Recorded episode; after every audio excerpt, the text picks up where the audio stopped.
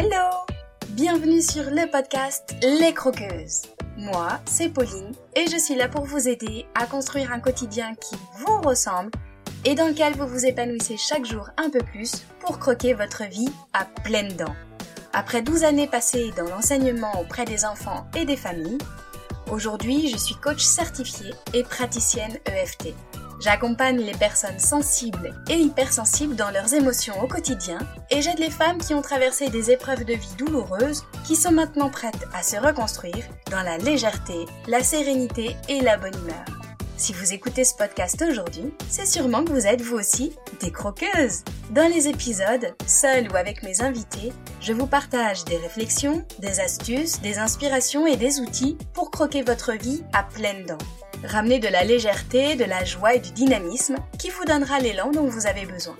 Le tout avec ma bonne humeur et beaucoup de pétillance, comme d'habitude. Allez, c'est parti, préparez-vous, on y va. Bienvenue dans l'épisode 9 du podcast Les Croqueuses. Vous l'attendiez avec impatience, la suite de l'histoire débutée il y a deux semaines déjà. Et avant de tout vous dévoiler, j'ai une grande nouvelle pour vous. Le 1er juin à 20h, c'est le premier webinaire du genre. Attention, installez-vous bien, écoutez, en finir avec la peur de dire merde Vous rêvez en fait de vous affirmer, de dire enfin ce que vous pensez, mais en fait, globalement, vous n'y arrivez pas parce que vous avez peur de ce qu'on va dire de vous, vous avez peur de blesser les autres, et puis il y a pas mal de culpabilité généralement. Alors vous vous retrouvez totalement débordé et épuisé par des trucs auxquels vous avez dit oui, alors qu'au fond de vous, tout vous criait de dire mais merde, non, j'ai pas envie, qu'est-ce que c'est que ce truc là donc généralement, en fait, à l'intérieur, c'est une lutte permanente entre vos désirs profonds et ce que vous faites réellement et ce que vous dites réellement. Vous, généralement, vous êtes fatigué du conflit intérieur entre celle que vous êtes et celle que vous rêveriez d'être.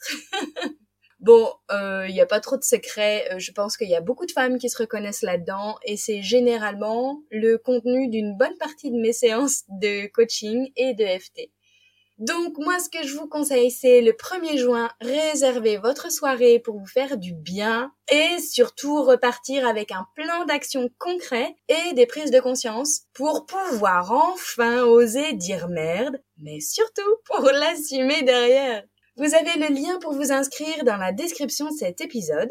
Soit vous y allez dès maintenant en mettant en pause, soit vous y allez quand vous entendrez le générique de fin. Il y aura un replay le 1er juin, mais de toute façon, c'est comme pour tout, le direct réserve bien souvent des surprises. Maintenant que vous avez l'info, on retourne à la partie 2, celle que vous attendiez.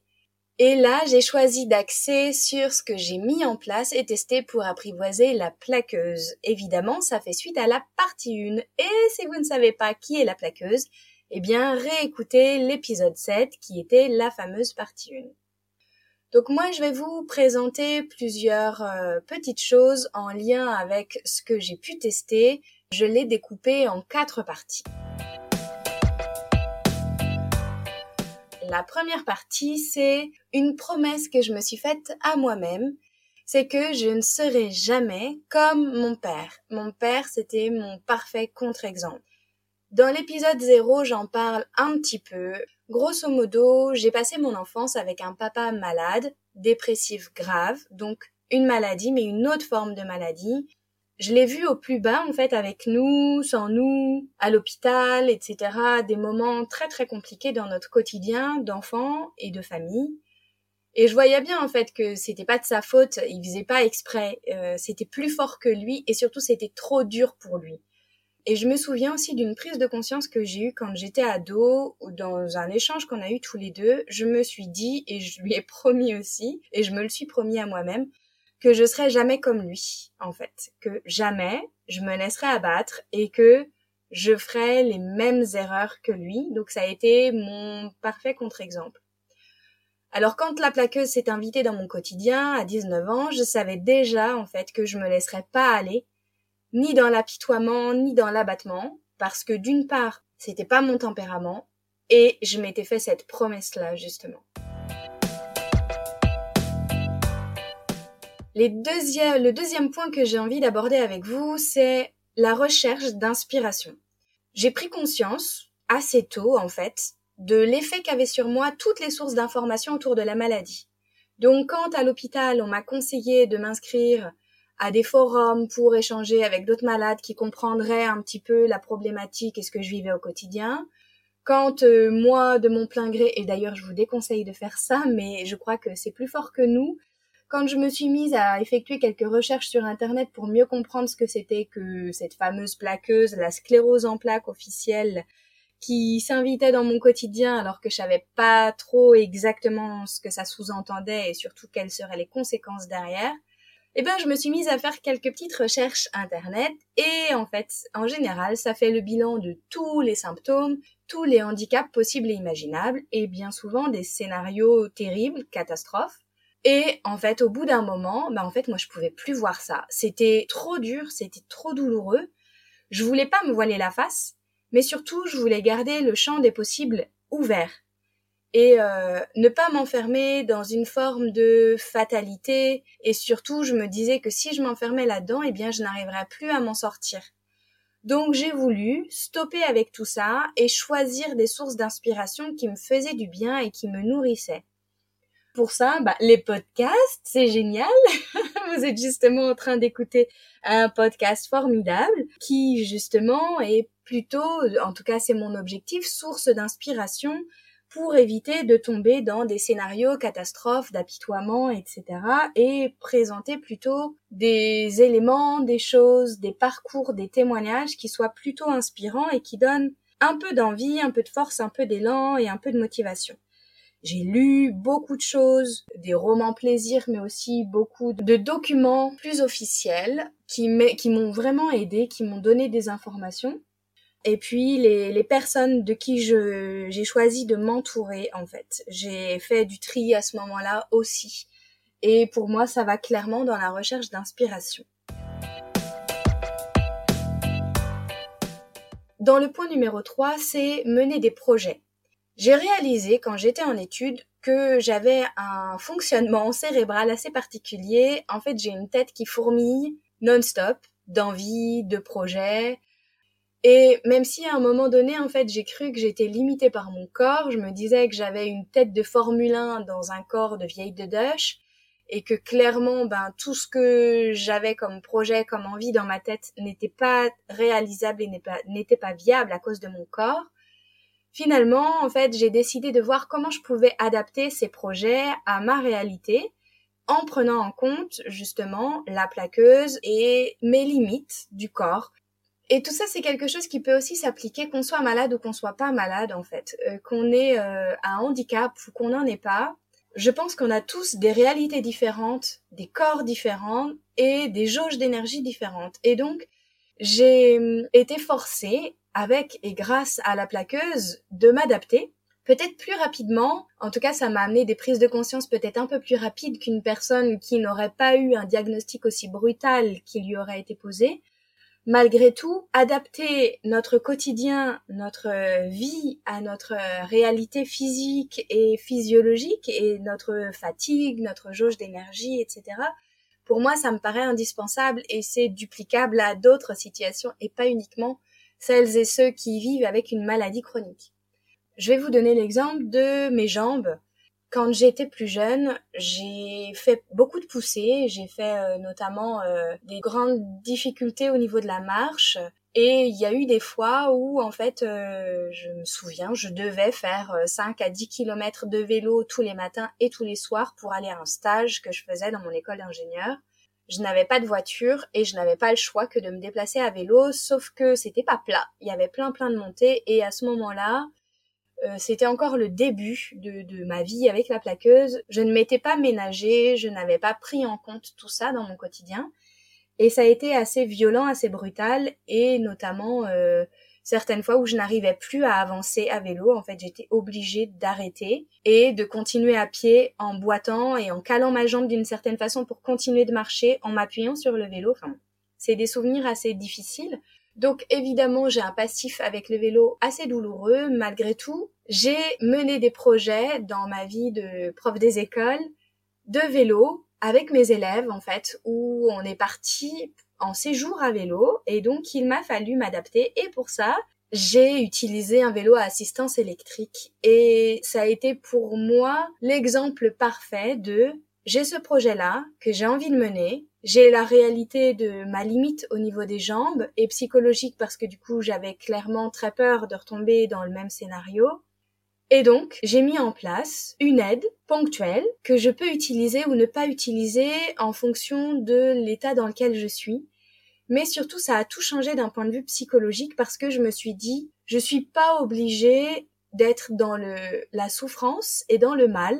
Et si à un moment donné c'est douloureux, que mes jambes ne tiennent plus ou que je dois courir après un élève qui a eu un problème technique, eh bien j'ai cette assistance-là qui va venir m'aider. En fait, les projets me drive et me donnent vraiment de l'élan pour avancer. C'est comme mon petit carré de chocolat qui met en valeur ma pause thé quand euh, je suis tranquillement en train de savourer ma tisane, mon thé que j'adore, et le carré de chocolat qui vient sublimer ce que je suis en train de faire. Et eh bien en fait, les projets, c'est un petit peu pareil pour moi. Ils viennent donner du sens à mon quotidien et ils me gardent en action. Et moi, clairement, j'ai besoin d'être en action pour euh, me motiver. En quatrième point, en fait, et ce point-là, il est crucial pour moi, c'est de combiner les approches thérapeutiques. Je l'ai déjà dit plein de fois dans toute forme de contenu que je publie sur mon site internet, euh, dans le podcast et aussi dans les posts Insta que je peux faire. Il n'y a pas, ça n'existe pas de formule magique, de recette miracle ou de vérité duplicable à l'infini chacune et chacun a sa propre vérité et sa propre réalité. Et d'ailleurs, ce que je vous dis là ne résonnera peut-être pas du tout pour vous, et c'est ok. Parce qu'en fait, je cherche pas à convaincre, en fait, je suis ici dans une idée de partage de mon histoire personnelle. Et donc, comme il n'existe pas de formule magique pour moi, combiner plein d'approches thérapeutiques ont été des petites mises en action que j'ai actionné les unes après les autres et qui m'ont aidé à obtenir les résultats que j'ai aujourd'hui. Donc de mon côté, je me souviens très bien une fois avoir dit au neurologue, comme c'est pas une maladie ponctuelle, alors je lui ai pas dit la plaqueuse, je lui ai dit la sclérose en plaques, et que je suis censée vivre avec toute ma vie, je suis jeune, j'ai donc le temps de revenir à une médecine plus conventionnelle et à vos traitements, Sauf que là, clairement, j'en ai ras-le-bol, ça me fait mal, j'ai envie d'essayer plein d'autres choses en fait, et j'ai tout mon temps pour y revenir. Et je lui ai aussi parlé de mon intérêt en fait pour les huiles essentielles et de comment elles agissent sur le corps. Et là, je me souviens, il m'a regardé comme si j'étais totalement tarée, avec son regard euh, estomaqué de mais qu'est-ce qu'elle est en train de me raconter là, celle-là? Bref, c'est le début de la grande aventure pour moi. J'ai testé plein plein de choses, des formes d'ostéopathie et de chiropraxie pour dénouer et remettre ce corps en mouvement avec lequel j'étais en guerre, l'acupuncture pour aider les systèmes du corps à fonctionner correctement, la psychanalyse pour prendre du recul par rapport à certains réflexes que je pouvais avoir, la sophro pour ramener du calme, etc. Et puis, dans mon rôle de maman, j'ai aussi cherché à appréhender la santé de ma tribu le plus naturellement possible. Qu'est-ce que ça veut dire concrètement? En fait, clairement, pour accompagner ma petite dernière, qui à un moment donné, euh, quand elle était plus jeune, elle enchaînait les bronchites, les otites à répétition, c'était une catastrophe, on savait plus quoi faire. Je me forme en aromathérapie et de toute façon, ça fera pas de mal. Je vais essayer de découvrir une autre façon aussi plus en profondeur que ce que je faisais là, de comprendre ce qui se passe pour elle, son corps, mon corps aussi, et euh, pouvoir accompagner tout le monde le plus naturellement possible. Et là, j'ai découvert la puissance et la magie des huiles essentielles. Alors du coup, je me suis formée auprès d'une naturopathe, et là, le regard sur mon corps a petit à petit changé. Il est passé, comme je disais tout à l'heure, de la vieille dédoche toute pourrie à mon corps incroyable qui me porte chaque jour. Et ça, ça change tout. En fait, je me suis pas forcée à dire des mots positifs que je pensais pas. Non. Pour moi, ça, c'est juste contre-productif.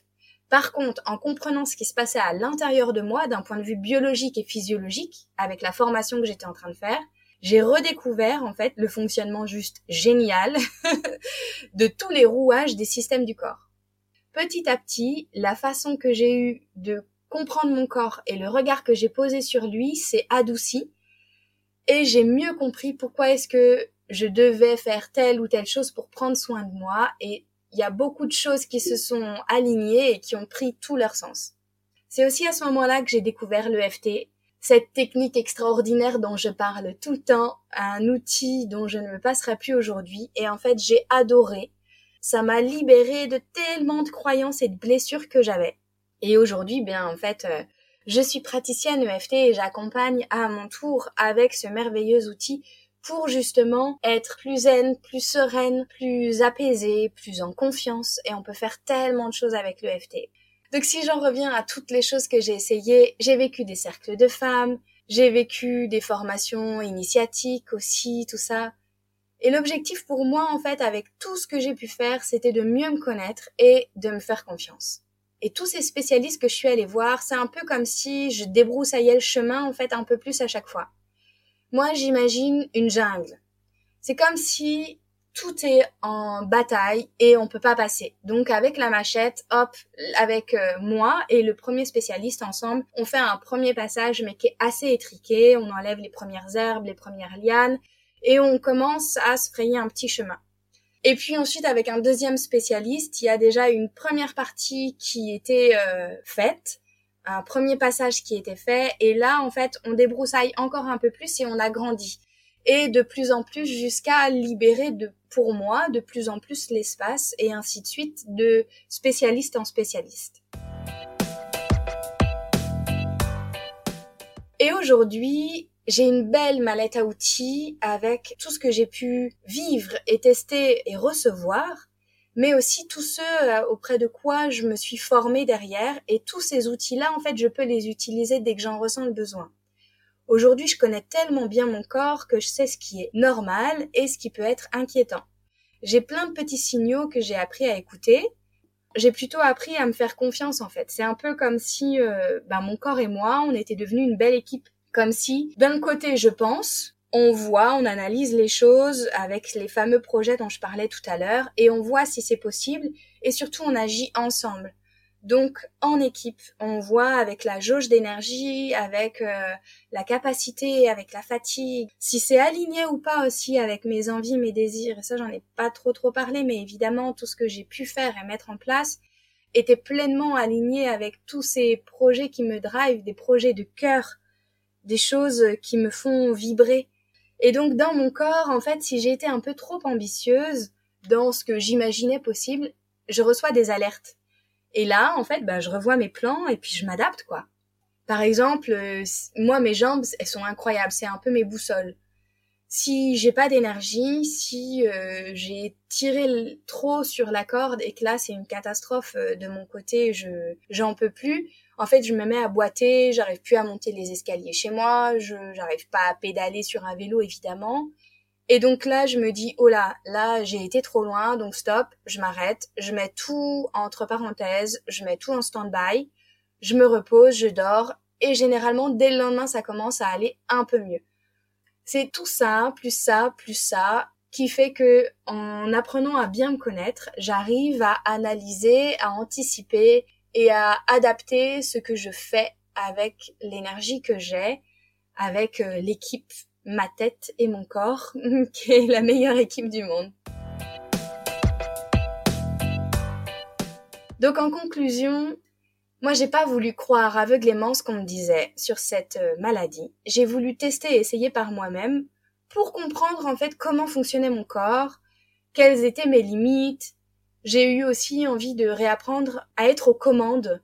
Et euh, ça va avec le fait de ne pas croire aveuglément ce qu'on me disait. J'ai voulu que ce soit moi qui décide pour moi en fait. Mais évidemment, comme je disais tout de suite, dans le respect de mes limites. Et pour moi, ces enseignements en fait que j'en ai tirés, je pense qu'on pourrait toutes les avoir. Parce que dans notre quotidien, ça arrive euh, super souvent de vouloir faire rentrer toutes les tâches de la to-do list alors qu'on est totalement HS déprimé, débordé au fond du trou, voire au bord du burn-out. Je sais pas si ça résonne pour vous, ça, mais être à l'écoute de soi, se coucher avec toujours un petit peu d'énergie, savoir dire stop et être à l'écoute de nos limites, pour moi, c'est duplicable à tellement de monde et pas à ceux uniquement qui vivent des maladies auto-immunes. Et c'est aussi pour ça que j'ai fait le choix de me former officiellement pour pouvoir à mon tour aider les croqueuses qui peuvent être surmenées, perdues, en lutte intérieure, en conflit aussi, ou alors déboussolées sans savoir du tout quoi faire, où aller. En fait, toutes celles qui ont envie de se sentir libres, souveraines, confiantes et qui ont besoin d'être guidées sur le chemin pour pas s'épuiser, pour pas se décourager, pour maintenir le cap. En fait, c'est ce qu'on fait totalement ensemble dans le programme Libéré Rayonne. Quand j'étais en reconstruction, j'ai eu besoin de tel ou tel outil, de telle ou telle façon de procéder, de telle ou telle prise de conscience, et c'est tout ça que j'ai mis dedans. Et évidemment, le corps y tient une place très importante avec des rituels dès le tout début et aussi un module entièrement consacré au corps. Cette partie 2 s'arrête ici et sachez que pour moi c'est toujours un plaisir de recevoir vos petits mots après l'écoute d'un épisode. Et ces deux-là, ces deux épisodes-là, en lien avec la plaqueuse, ben en fait, ils ont une saveur assez particulière pour moi parce que je me dévoile un peu plus, je vous en dis un peu plus sur moi. Donc c'est encore plus précieux d'avoir votre retour, en quoi les épisodes ont résonné pour vous, ce qu'ils sont venus toucher chez vous ou chez une personne de votre entourage. Ce que vous auriez envie de me partager, n'hésitez pas. On avance ensemble et j'ai trop hâte de vous lire.